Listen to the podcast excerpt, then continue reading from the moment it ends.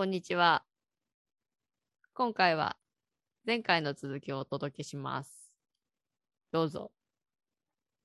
で、何の話からここの話になったんだっけ？えーとね、僕の1年間は最初動画を撮るところから、動画を撮こうずーっと始めててって、そこは俺の現代まで来ちゃったんで、えー、あやなさんは8と8以降の、8と8以外は、まあ私もな、まあでも今年は釣りか。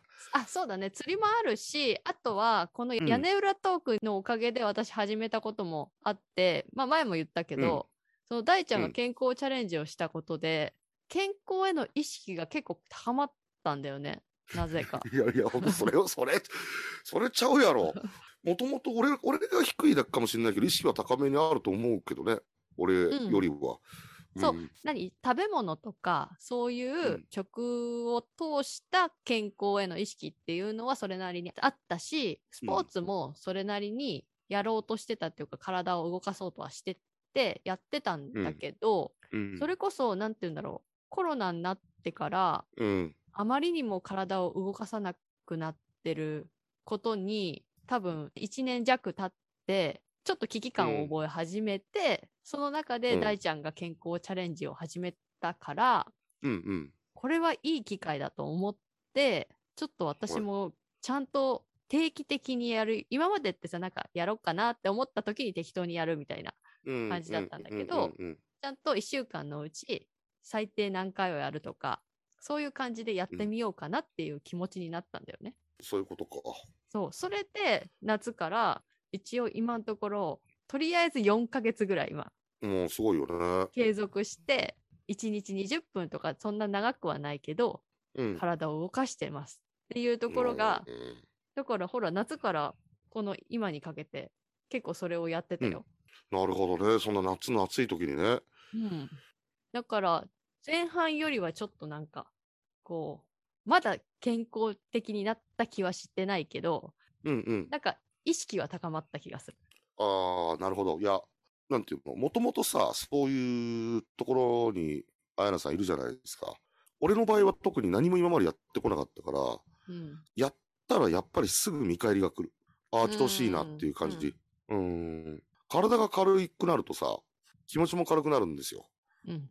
それはあるね。うん。あるし、体を動かしたっていう満足感による、こうエネルギーのみなぎりみたいな。そ そういうの、そういうのもあるいや、。それは、でも、それはね、俺ね、最終的に落としどころとして、今日頑張ったぞってご褒美をすぐアルコールとして自分にあげちゃうから、それ逆効果じゃないの？あのね、非常にどうしようもない、やっぱね、少年なんだろうね。普通さ、人って頑張った分を貯金して、貯金して、貯金して、貯金して、理想の体になろうっていうのが多分、アスリートの考え方だと思うんですけど、うん僕の場合は、貯金したものを即日全部使いますからね。あの、あれでしょ。溜まったポイントすぐ使っちゃうタイプでしょ。そうそうそうそうそうそうそうそうだから、まあその代わりビールは飲んでないぞ、米は食べてないぞっていうところで、もう僕最近、あれで会う人に痩せたって言われるよ。あ、本当？うん。おうじゃあちゃんと結果に出てきてるんじゃないの結果に出てるんだけど、なんか、それってさ、人のこと痩せたっていうのって結構なんていうの、気使う言葉の一つであってさ、あまあ確かに。あのーことは、裏返して考えると、あ今まで太ってたって思ってたってことだね、みたいな。いやいや、それは俺否定できないでしょ。今までじゃあ太ってたって思ってたのっていうのは、ほら、いつものお約束みたいな言葉で。あの 大ちゃんだから言えるっていうね。うん。そうそうそうそう。ただやっぱ、あれだね。まあちょっと体を動かしたのもいろいろなきっかけがあって、あの、もちろんあやなさんがこう心配してくれてたっていうのもあるんだけど、俺はあの、それをやり始めて、今の焚き火まで来てると思ってるから、その、アクティブに動くことというか、外でというかさ。うんまあ、だから、お結構面白いよね。なんか一年前とは俺は全然なんか見てる景色が違う。ここでの生活というか、古民家と自分の関わりは何だろうなと思う中で。そう考えるとさ、この1年、なんかやっぱ1年ってさ、毎年、あ、早かったねって言うけど、うん考えてみると、ちょっと変わってるよね、やっぱり1年で。いろいろ。変わってるよね、やっぱり。あのー私的にはやっぱこのね、屋根裏トークは明確にしてくれるなって思ってて、その、最初編集も何も音声を取ることも全然できなかったけど、今じゃなんか当たり前のように編集して、で、うんここにアップすればこういうふうにできるみたいな一連の流れはまあ理解してるから、うんできるようになったっていう満足感はちょっと自分の中である。いや、でも大きいよね。うん。で、1うん年前はね、それを何もやってなかったわけだから。で、大ちゃんも、その、まあそうだね。1年前はさ、なんだ、トランプ大統領応援してましたよ。そうだそうだ、あの、ネトウヨ的な感じになってたわ。ネト、ネト用になってね。あの、なんかさ、あの、誰かに会いに行ってなかったっけ？え、あのー配信者でしょ？そうそうそうそう。いやいやいや、会いに行ってますし、いまだに YouTube とかでも、俺のことをこう話してくれますよ。あ、本当に？はい。そこは変わってないんだ。あのーあの、いやいや、会いに行くまではもうないけど、どっちかっていうともうニコ生寄りのね、どうしようもない感じの、ね、時間もあったしね、あやらにね、あの、ちょっと本当切れた方がいいよって言ってね、言われてね。ちょっとなんかすごい、やっぱさ、今のネット社会の危険なパターンにはまり込んでるなっていう気があって、その、もう見たいものしか見ない。で、それを信じるとその情報が全てこうね、自分のところに来るから、その世界が自分のもう正しい世界みたいに思っちゃうみたいな、そういうね、状況って、でも、誰でも陥りうるというか、うん。と思うんだよね。っていうか多分それ結構今の大きな社会問題だと思うんだけど、うん。情報の偏りみたいなところ。あ それをちゃんと広い視点で見ていくっていうことをあのちゃんと考えていかなきゃいけないなって私はすごくこう強く思ってるんですよ。わかります？いや一年経って非常には恥ずかしいね。だって、俺思い出すもん。あやな、絶対トランプが勝つからな。え、アメリカそういう情報一切流れてない。お前絶対なんか洗脳されてるぞって、なんかこれ。こっちやんな、洗脳されてたんな。いやでもなんかさっきも YouTube でそれもちょっと私の偏り入ってるけど メディアリテラシーみたいなそういう話をしてる、あのテレ東かなんかの番組うん、うん、うん、うん、うん、うん。であの言ってたけどほんとねやっぱ真実とは何かみたいなところ？うん、で今そうよく分かんなくなってるじゃんね。うん、メディアとかはその事実を調べてそれを伝えるっていうことをやってるけど、うん、ただ事実を伝えるだけって面白くなくってうん。もう YouTube とかで事実じゃないけどそれを物語にして面白くおかしくして放送してくれてる方がみんな面白くて見ちゃう、うん。だから別に事実じゃなくてもいいんだよねそうするとそうそうそうそうそうそう。じゃあ責任もないしね。そうそうそうそうそううん。じゃあそれって事実って何なんだ？何を何をしていくべきなんだみたいなそういうところをさ今後なんかそういうところがよくわかんなくなってる？今うん、うん、うん、うん、うん、うん。じゃあそれでいいじゃんみたいになっちゃうのも多分違うんだろうなって思ってていやー、そうか。あれでしょ？テレ東ニュース見てるでしょ？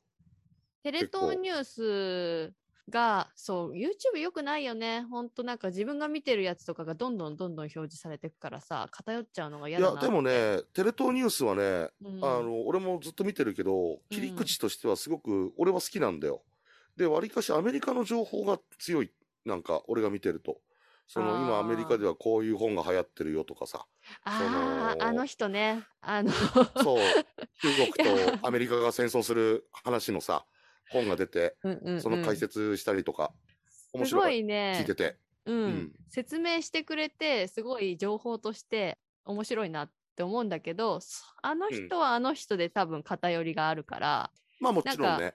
うんうん。あれを真に受けて信じ込むのもやっぱ、まあ、全てのことに対してそうだと思うけどダメだなと思そうねってて。そうそう。だからテレ東はどっちに偏ってるかは別として舵は切ったんだよね。だからなんかそれがはっきりしてて俺はいいんだよ。うん、あのーうんうん日本のメディアの一番良くないのはニュートラルの位置にいるふりしてさ、じわりじわりさ、うんうんうんどっちかに持っていくじゃんか。まあ NHK を筆頭にだけど。だから、そういった意味じゃあのテレ東はすごく斬新だったんだよね。俺の映り方とすれば。そ確かにそれも言ってたななんかアメリカのメディアははっきりもう、その、うん。政党が分かれてるじゃんね。こっちのこういう方針で配。信してますみたいな。そういうふうに分かれてるけど、日本はもう全部がニュートラルで、そうそうそうそうそうそぼんやりした中でなんかちょっと、ちょっと私、うそれうまく説明できないけど、なんか、うんっていう状態だから、それはそれでう。うん。どどっちがいいのかみたいな、そういう話をしてたな。でもうん私が見てたのは、あの、テレ東のひろゆきも出てるやつ。あの、3人でやるやつ？ってあの、パンダさんが出てるやつ。知ってる？知ってるよ。だからゲスト呼んで、じゃない？それ違う？あ、ゲストが出てたりとかするやつ。うんうんうんうんうんうんうんうん。だからね、やっぱね、メディアとかもね、そうそうちゃんと見ることが重要だなってすごい、あの、前から思ってるけど、うん思うよね。思う思う。でももう俺の中ではひろゆきは完璧にオワコンになったね。あ、本当？うん、もうテレビ局に尻尾振ってるもん。なんて言うんだろう。それも私も最近、あ、そうなんだなって思った。なんてう言うんだろう。ん。すごい使いやすい人になってるというか、うん。多分、うんえっと、ディレクターとか、そのプロデューサーにとって、こう、うん扱いやすい人なんだろうなっていう気がすごい。してる。だからすごいテレビとか、まあ YouTube も含めて出てるし、うん。なんか、あ、そういう感じなんだって。まあ私は逆にでも、あ、そういう、なんだろう、社会性あるんだっていう。ああ、柔軟な感じ。そうそうそうそう。うんうんうんうん。っていうふうに逆に思ったけどね。いやー、でも大変でしょ。ひろひろゆきだって日本にはずっと入れ入れないからさ、フランスに逃げちゃったぐらいだから、うん。やっぱりフランスにいながらもお金を稼ぐってことを考えたら、うんうんうん。やっぱりひろゆき頭いいから絶対この YouTube だっていつか崩壊することももう多分分かってるし、確かにそんなずっ。とは続かないし、だからもう今稼げるうちに稼いでおかないとっていうのは当然、当然だよね。でもうんだね。だってそういうの考えて人に。そう、もうどうやったって嫌われるんだからさ、ひろゆきなんか言いたいこと言っちゃうんだから。ねまあ、奥さんなんか出してたしね。なんだっけそうそう、ついにね。あの、LINE かなんか公開したでしょ。違ったっけ？なんか、私のこと何々ちゃんって甘えてくるみたいな。あ、本当？私そこまで見てないけど、あ、奥さんもついに出たかと思って。そんな言い方すると、俺の方がまだ熱心になんかひろゆき追いかけてくるみたいなさ。あのーだって YouTube の影響力すごいんだもん、今。いやー、もうでも YouTube も最近結構見てらんない。もうん。う、なんか、すごいよね。うーん。まあ、だから客観的に、いや、外行くのって重要だと思うよ。焚き火するのとかさ。本当に人間に戻るじゃないけどさ。今日、こう、この放送をする前にさ、朝マックをしようと思って、うん。まあ夜中の2時だったけどね。あのー夜中マックじゃん。まあちょっとドライブもして、うん。今日何話そうかなってちょっと考えつつ、頭もこう、起こして、まあ出たんですよ。調べたらね、15キロくらい離れたところに行かないと、マクドナルドが24時間やってないってことが分かって、本当？あの、マクドナルド自体は近くにいっぱいあるけど、にそうそうそうそ24う。時間やってるところがそこしかないってこと？うん。うんうんうん。で、いやー、それはちょっと嫌だなと。うん、その、ここで喋る前にちょっと疲れちゃうの嫌だなと思って、よし、じゃあコンビニに行こうと。で、まあコンビニでコーヒー買って、まあちょっと新聞でも買って読もうって思ったのが4時半だったのね。うん。いやー、びっくりしたのがさ、4時半なのにコンビニに新聞まだ届いてないんだよ。4時半って届いてるはずの時間なの？いや、届いてるでしょ。だって新聞店にはもう1時から2時の間にはもう新聞が来ちゃってるわけだからさ。ああ。だからそうだよね。大ちゃん、あの、新聞屋さんだったからよく知ってるよね。そうそうそうそう。で、特に今はどうなってるかわかんないけど、う。うん。昔はほら、新聞ってさ、例えば今日の新聞でも、何々版、何々版、7番くらいあるんだよ。うんって。いうのは、要はその、田舎に発送するのはもちろん早い版なんだよね。どうしても、あの、時間がかかるから。ト。ラックで運送してるから。うんだから東京とかは、もうすごく最新の版で、うん。すぐ届けられるから、っうん。ていうような感じがしたから、田舎ほど俺は新聞を早く作って、俺は、俺の中でイメージがあるのね。うんうんうん。ところがもう4時半になってもさ、コンビニにすら新聞がないってもうどういうことだと思って、うん。もうめちゃくちゃテンション下がって、ある新聞はもう競馬新聞しかないわけですよ。へえ、うん。うん。で、なんていうのかな。最近やっぱちょっとさ、時間が空いた日とかゆっくりできる日は焚き火をしながら新聞を読むってことを俺してるのね。うんうんうん。で、新聞読み終わってもさ、新聞ってほら、火つけるときにめちゃくちゃ役に立つやん。うん 確かに。そう。そう。今私新聞なくて困るもん、うち。取ってそうでしょ。で、うなん、か、食べ物、野菜とか包むのにもすごく重宝するし、うんうんもう新聞って万能なわけですよ。うんところが今誰も取ってないし、俺すらも取ってないからさう。ん。うん。でもね、新聞見るとほんと残念だよ。どういう意味で？もうニュースがもう全然フレッシュじゃないもん。ああ、だからネットの方が早いからってこと？早い、早い。うんうんうんそう。で、新聞っていうのもまたずるくて、新聞もまたテレビ同様だ、同じだから母体がさ。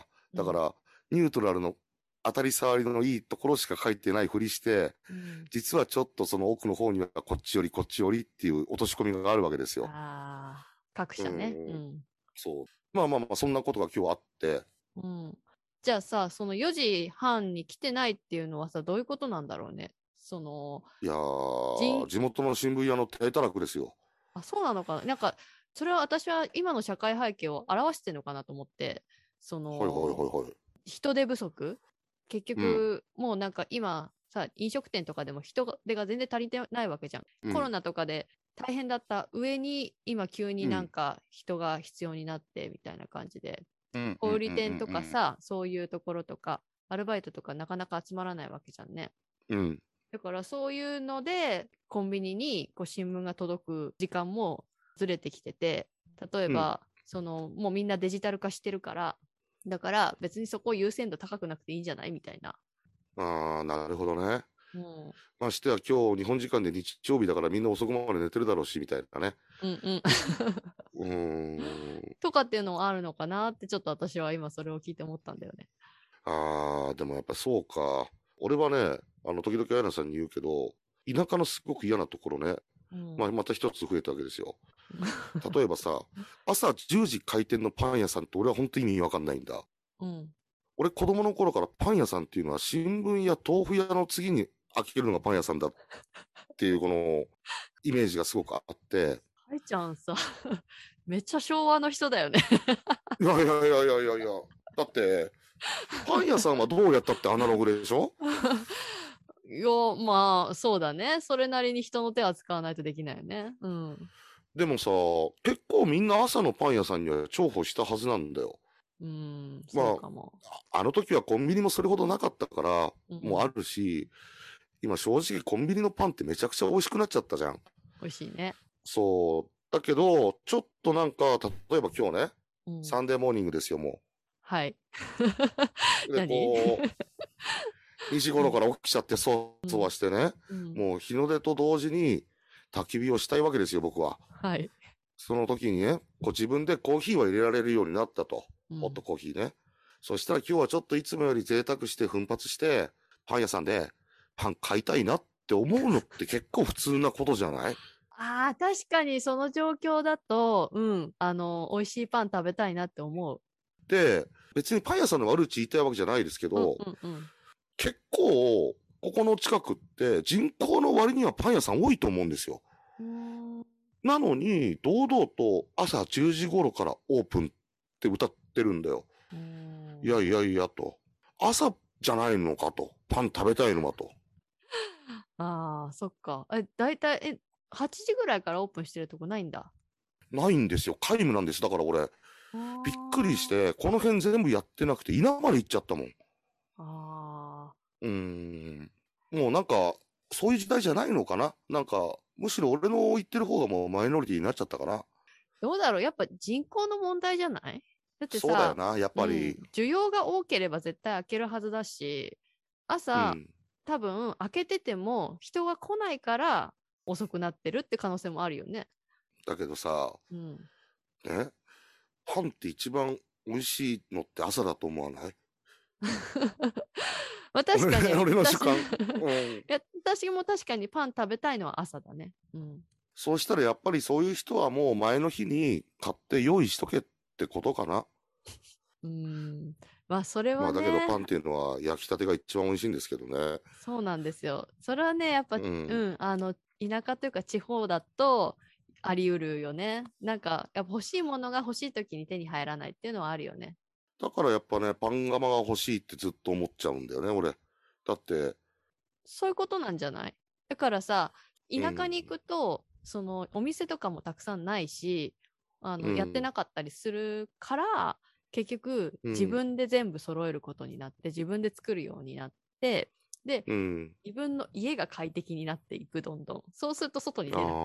みたいなーでも都市だとさ、まあ、お店もいっぱいあるし、どこでも手に入るし、あのねどんな時間でも買えるから、そうするとわざわざ家にね、そんなプロでもない限り、あのそうだね。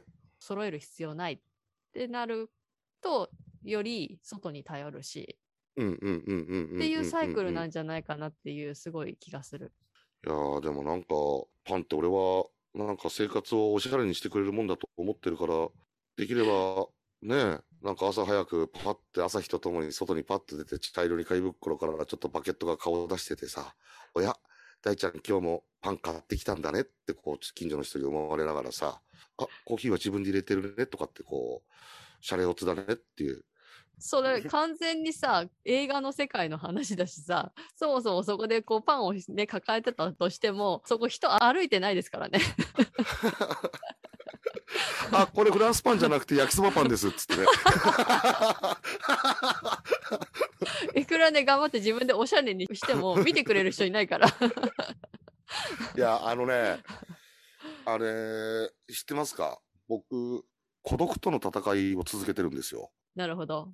これは決して悲観的なものじゃなくて、向き合ってるわけですよ。はいそう。だから、いかにね、自分を演じるかっていう部分もあるし、まあ、この放送も含めて、皆さんは表側の僕しか見てないから、なんともわかんないですけど、裏側の僕と来たら、まあ、ひどいもんですよ。ダークな大輔が出てきます。ダークサイドに落ちたね。大体やっぱ年に2回落ちるんだよ。だから去年は年末のトランプに落ちて、うんえー、盆のあたりに落ちて、大体そういう時に最終的に綾菜さんに八つ当たりして、なだめられて、我に返ると。いやー、私ね、今年はね、今年の振り返り、うん被害受けてますよ、大ちゃんから。どんな被害を受けました？いやなんか、今年の後半は割と調子良かった。でも前半に何回か、あー、なんかね恥ずかし、くない、恥ずかしい。なんか Slack かなんかで、ちょっと私の言葉尻が悪かったのが、なんか返事が来なくなって、あれ？これもしかしてこの、この言い方に切れたのかなと思って。それで、で、電話すると、案の定なんか、なんかね、おかしい状況になってんだよ。ああ、よく思い出せるよ。すげえ恥ずかしい。ああ、俺、それ、今ね、申し訳ない気持ちと恥ずかしい気持ちがすごい混ざって、どうしていいかわからないおじさんになってます。もうそれがね、多分ね、1ヶ月のうちに2回ぐらいあった時があったのよ。あれ？この前話したばっかりなのにどうした？大ちゃんと思って。あのね、比較的今思うとね、あやなさんには申し訳ないですけど、その時期がそうそうこうやってきたから、今のこのなんか、俺がいる感じはすごくしますね。今のいい状態の俺がいるってこと？そうそうそう。あとはその、悪くなる時ってすごく自分でもわかるようになって、うん。どうしてもその心のサイクル的に気持ちが、なんていうのかな、安定してる時、落ちてる時、上がってる時っていうのが客観的にわかるようになってるから、うんうんうん。これ自分が悪くなってきてるなっていうふうに思うと、今までは何でもかんでも悪くなってようが良くなってようが、とりあえず言うことだけは言おうみたいな、こう姿勢でいたんですけど、ちょっと悪いなって思うと、俺はフェードアウトしするようにしてるんだよね。今ね。あ、じゃあ、言わないで、ちょっと気持ちを落ち着かせようとしてるってこと？そうそう、一回自分の中で飲み込んで、その、今の状態を解釈してから、あやなさんに言わないと、これね、すごく恥ずかしいことがね、俺どういう状態でもあやなさんに何でもかんでもいい時でも悪い時でもこう、まあ主観的にものを言うとするじゃんか。うん。あなたはね、結構ね、そういうところをね、ちょっと俺の枠よりも一歩客観的なところから、まあバランス派の素晴らしいところだと思うんですけど、大人の対応をしてくれるわけですよ。それが、なんていうのかな、平常心に戻った時に、いや、普通こんなことをしてくれる人いないよなって思うくらいまで恥ずかしくなって申し訳なくなって、反省するんですよ。それを何度かやったもんだから、これはまずいなと思って、僕はあのーなるべくこう通信手段を今持たないようにしてる。パソコンの前に立たないようにしてる。例えば寝るときはスマホを絶対近くに置かない。うん。バーベキューやってるときもスマホをなるべく持たないようにしてるのね。うんうんうん。なんかさ、そういうガジェットを一つ持ってるだけでさ、すぐどこにでも発信できちゃうああ。じゃんか。それ、うんそうだよね。それ今のさ、なんだろう、いろんな社会的な問題を大きくしてる一つの原因でもあると思うけど、なんかさ、思ったこと、特にツイッターだよね。昔からそういう変なことする人とかいっぱいいたと思うんだけど、それうんが今の気持ちの高まりだけで発信できちゃうから、それがそうなんだよ。炎上したりとかね、するんだよね。そうそうそうそうそう。あとはなんかあれかな。俺の中では今年の前半はすごくデジタルメディア付けになってたぐらい、なんていうの。そういうことなかったから。ちょっとあれだ、デジタルクリエイター的な感じをまとってたわけだ。そうそうそうそう。だから、沢尻エリカと結婚するんじゃないかくらいの勢いになってましたよ。ハイパーメディアクリエイター。そうです、そうです。赤電話持ってね。そう。そうか。で、今は、なんていうの、この前、あやなさんともちょこちょこ話してるところに、ちょっと今気持ちが来てて、デジタルはデジタルでまた別に置いといて、今ある環境の中でどれだけ楽しむかっってことをやっぱ今テーマに考えるようになると、まあやっぱり、その体を動かすエクササイズだったり、料理だったり、バーベキューだったりとかっていうのが、なんかこう、つながって、それが今楽しいなっていう気持ちに来てるんだよね。うんうんうん。わかる、でもそれは。やっぱさ、気持ちのテンションじゃないけど、今はこれをやりたいっていう時に、こう突っ走って、それはそれですごいいいことだと思うし、うん思ったらやればいいと思うんだよね。そのエネルギーってすごいと思うから。だからやって、でも続けてみると、こう、あ、自分でこう、ふと気づく時があるよね。なんかこれってうん。自分がやりたいことなのかとか、まあ、考えるタイミングがどこかで来るというか。うんうんうんうん。で、それでも、あ、続けたいなって思う場合とそうじゃない場合とあって、でもそこもなんか自分の思うようにこう進めばいいと私は思ってるんだけど、うんうん。それはそれでなんかいい経験になるというかさ。そうだね。うん。で、その中で私も最近はやっぱり今年やっぱ釣り結構行ったから、うん。そこの普段はデジタルデジタルって感じで私もすごい好きだから、そういうのをこうすごい突き進んでるような時期があったけど、うんちょっとそのね、釣り、アウトドア、外に出るっていうことと、こうデジタルのところのいいバランスを持ちながら、幸せとは何かみたいな ところに進んでいきたいなっていうのはちょっとね、私もこの1年でそれがこう、なんかちょっと見えてきた感じはあるかもな。そうなんだよね。だから、お金の使い方もデジタルのものってすごく消費型というか、もちろんそれをなりわいにしてる人たちはもうこれ必須道具だからしょうがないんだけど、俺あたりがさ、例えば2年に1回 MacBook Pro を買い替えてましたっていうのは、結構お金の無駄な感じがすごく俺はちょっと最近してて。うーん。なんでかって言ったらやっぱりデジタル製品は今特にそうだけど、1年経っちゃうと別物になっちゃう部分もすごくあるし、便利で、それはその時買いたいものを買えばいいんだけど、例えばバーベキュー道具なんてさ、一回買えばさ、よっぽど革新的な何かが出てくるまでは壊れるまで使えるわけじゃん。それわかるわ。うん。なんかさ、私もね、キッチン道具がすごいそうなんだけど、うん。キッチン道具って一回買うとさ、それずーっと使うじゃん。なんか、本当になかなか壊れないっていうかさ。うん。だから、ちゃんと最初にいいもの買って、それを長く使いたいなっていうふうにすごい思だからやっぱそういう意識になってくると、なんか、すごく、なんていうのかな。お金の使い方もやっぱり考えるようになってきて、う。うん。なんか、結局、寒いからなんか火を焚くのが一番お金もかかんなくて効率的だなと思って焚き火を始めて、いろいろ考えてたら、この古民家の外でこうやって焚き火するのってすごくいいことだし、今日もそうなんだけどさ、普通さ、冬ってさ、玄関開けてパッと出てって、うわ、寒いってなるじゃん。なる。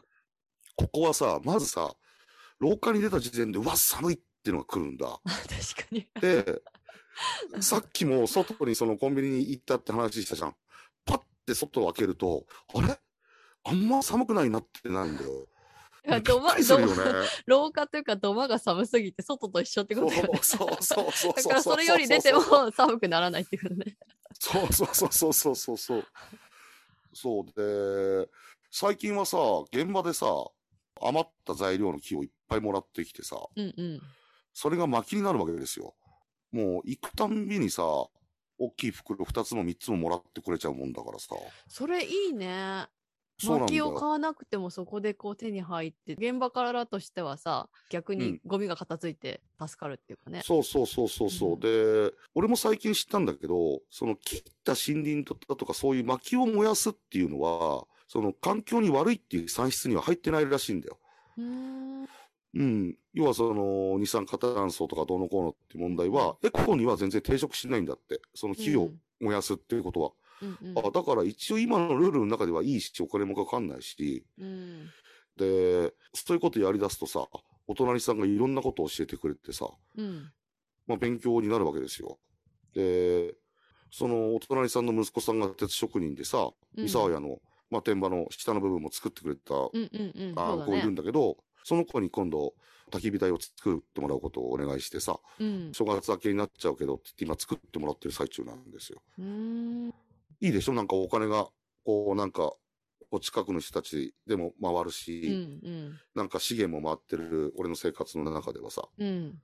それこそ人間らしいというか、なんかそのいいサイクルでこう回ってる感じするよね。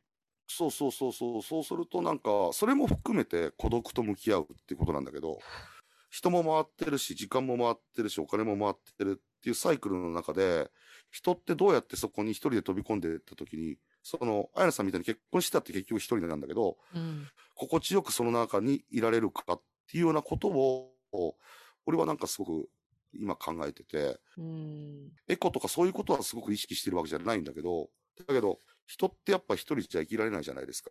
うん。それは思います。うん。そう。だから、今あるものっていうところで言えば、ひ今、この古民家に協力してくれる人たちだってそうだし、まず俺がそこに携わって入っていって回っていきたいのはそこだよなっていうことを今すごく感じてて。うん。いや、うん私もさ、孤独ってすごい考えるというか、最近、うん。こうやっぱ年齢的にも人生の折り返し地点に来てるっていうこともあって、死ぬ間際のことを考えることが結構あるんだよね。で、例えば今家族がいてとか夫がいてとか人に囲まれて過ごせてたとしても、例えばね、70、80ぐらいになって、で、まあどっちかが先に死んじゃったりとか、なんかすると、結局は孤独というか一人なんだよね。うん。で、家族もまあいなくなってしまう可能性もあるじゃんね。うん。だから、そういう時にどうやって健やかに、あの、幸せで生きられるかっていうことを考えるとなると、やっぱりそういうね、なんて言うんだろう、コミュニティのつながりじゃないけど、そういうところを今から考えて生きていく必要があるんじゃないかなっていうのはすごい最近はよく思ってること。あー、なるほどね。うん。いやー、そう死ぬ時のことってさ、うん。まあ、僕なんかもずっと考えてるわけですよ。うんうん。これ、いい悪いじゃなくて、うんシチュエーションってすごくあって、例えば、俺の場合ね、ここで一人では死にたくないなってすごく思うんだよ。うん。今、まあ例えばだよ。ここで俺がバタって次の日死んでたら、絶対みんなに迷惑かけるやん。ああ、そういう意味でね、わかるそうわかる。、そうそうそう。だからね、今の状態が続くんだったら死にそうになったら俺ここ離れるね。うん。うん。うん。なんか、誰かに見とってもらって健やかに死ねるって思ってないからね、俺。そういう風に死ねる人はすごいもうラッキーというかさ、うん。幸せ、まあ、幸せだと思ううん、うんだと思うけど、それうんみんながみんなそうできるわけじゃないしさ、自分が一番長く生きる、残るかもしれないしね。いやいや、どう考えたって俺が一番最初に死んでくでしょ。思い当たる人の中では。わかんないよ、今から。予選予選ぶっちぎりで1位ですよ、俺。あの、今の予選で言うと大ちゃんぶっちぎりかもしれないけど、わかんない。これから健康チャレンジどんどん続けてってめっちゃくちゃヘルシーになって、そしたらすっごい長生きするかもしれないよ。だけどさ、ほんといつもみんなに言うけどさ、俺すごく健康的に痩せてるつもりでもたまにしか会わない人ってさ、仮俺が痩せたとしたら激痩せしたと思って病気だって思うよね、絶対ね。たまにはだとね、うん。痩せ方にもよるんじゃない？そうなんだよ。ちゃんと筋肉がこうね。あるとかないとかっていうのもあるだろうし。うん、でもやっぱり健康ではいなきゃいけないなっていうか、その努力は人としてすべきだなとはやっぱ思うよね。健康ではいなきゃいけないなっていうよりも、私の場合は、80とかになっても幸せでいたいから健康でいたい。あのさ、この間ちょっとその友達とも話したんだけど、うん。長生きってしたい？いや、それね、微妙だね。友達とか周りに人がいるんだったら長生きしたいけど、誰もいなくなったら一人で長生きはしたくないね。そうでしょ？うん。俺、なんか、長生きするがために目的もなくでよ。ただただ長生きするっていうためには生きられないなって思っうんてるのね。うん。俺は細々と長生きすることを努力するくらいだったら、まだ太く短く終わった方が俺はいいと思っちゃうんだよ。俺の感じはね。うん。だって死んだらみんな長生きしようが早くしようが一緒じゃん。その時は。うん。うん。っていう考えで今まで来たんだよ。だけどやっぱりさすがにそれはちょっとダメだなっていうふうに思うようになってきて、まあちょっと最低限人間らしく過ごすためにやるべきことはやろうかっていうことはやっぱ考えるんだけど、うん。いや、なんか、その、長生きしたいかしたくないかっていうところもあるけど、今、現代って、やっぱ、あの、なかなか死なないじゃないですか。長生き、むしろしちゃうって人も多いと思うのね。若くして亡くなる方もいるけど、うん多くの人は医療が発達してるから、長生きしちゃうと思うんだよね。そうだよね。その時に、もうなんか弱くなっても自分の体も動かなくって、年を取って生活するのか、それとも元気にいつまでも動けてやりたいことやりながら生きていけるかっていう風な選択というかそれを考えると、だったら健康で楽しくいつまでも自分の何足を使って動けるまま、あの、年を取りたいなっていう風な思いだよね、私は。なんか屋根裏トークでも話したけど、最新のゲーム機でゲームやるおばあちゃん。ああ、ねしたした。えあうん。ああいう感じってすごく素敵だよね。でも、うんなんか、うん。素敵だと思う。ああいうのがなんか経験ができるんだったら長生きしたいなっていうか、長生きしてよかったねってあのおばあちゃん思ってるよね、自分でもね。だから、あと40年ぐらいして、もっとさ、テクノロジーは発展してるはずじゃん。もっとなんか、AI 技術とか発展したりとかさ、どうなるかわかんないけど、っていう中でそういう新しいものを試して、で、楽しめるっていうのはいいよね。いや、いいと思う。それをなんか楽しめるだけの、その懐があるというかさ。うん。受け入れる器があっていたいなって思う。わかるわかるわかる、うんその新しいものに対してね。そうそうそう。決して老害とは言われないように。そうそうそうそう。もう新しいもの分かんないから嫌だっていうふうにこう避けるんじゃなくって試してみるじゃないけどこう、うんうんうんうん。ね一応そうそう経験するってことねそうそうそうっていう受け入れられる人でいたいなって思う。じゃあそうだねなんかだいぶいろんな話しちゃいましたね今年の振り返りをましてる中で。あ、だいぶそれましたね。いついつも通りね。また私が編集しなきゃいけないから。お願いいたします。まあ、まとめ、まとめは何かある？あ、じゃあ私、まあ今年1年通して思ったことは、はい。来年はさらにどう幸せになるかってことをテーマにこう生きていこうかなと思いました。いや、すいません、ちょっといいですか？はい。今、あやなさんが言ったことそのまま言いますよ。はい。今年一年思ったことは、来年ももっと幸せに生きていこうっていうテーマにしましたって。あの、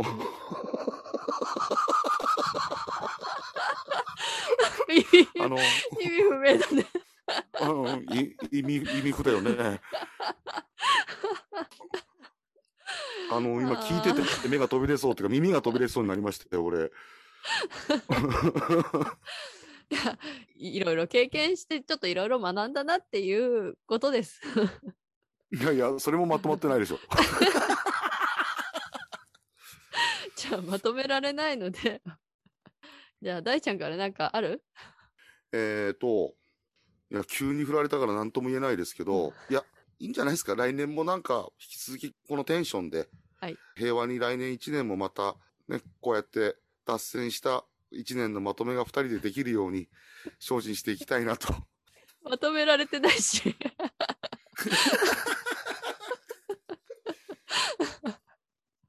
いや、だってさ、なんか、リスナー、お前ら全員聞けよ。俺たちの一年のまとめようなんていうノリじゃないじゃないですか。だって、我々、我々のためにやってるわけでさ。そうですね。ただね、幸いにも聞いていただける方たちがね、いる以上は、はいありがたいなっていうことなんで、まあ僕は病気しないように頑張りたいと思います。ですね。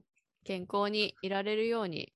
で、来年もできるだけ続けられるといいなと思ってます。まさにその通りです。はい。じゃあ、本年もありがとうございました。ありがとうございました。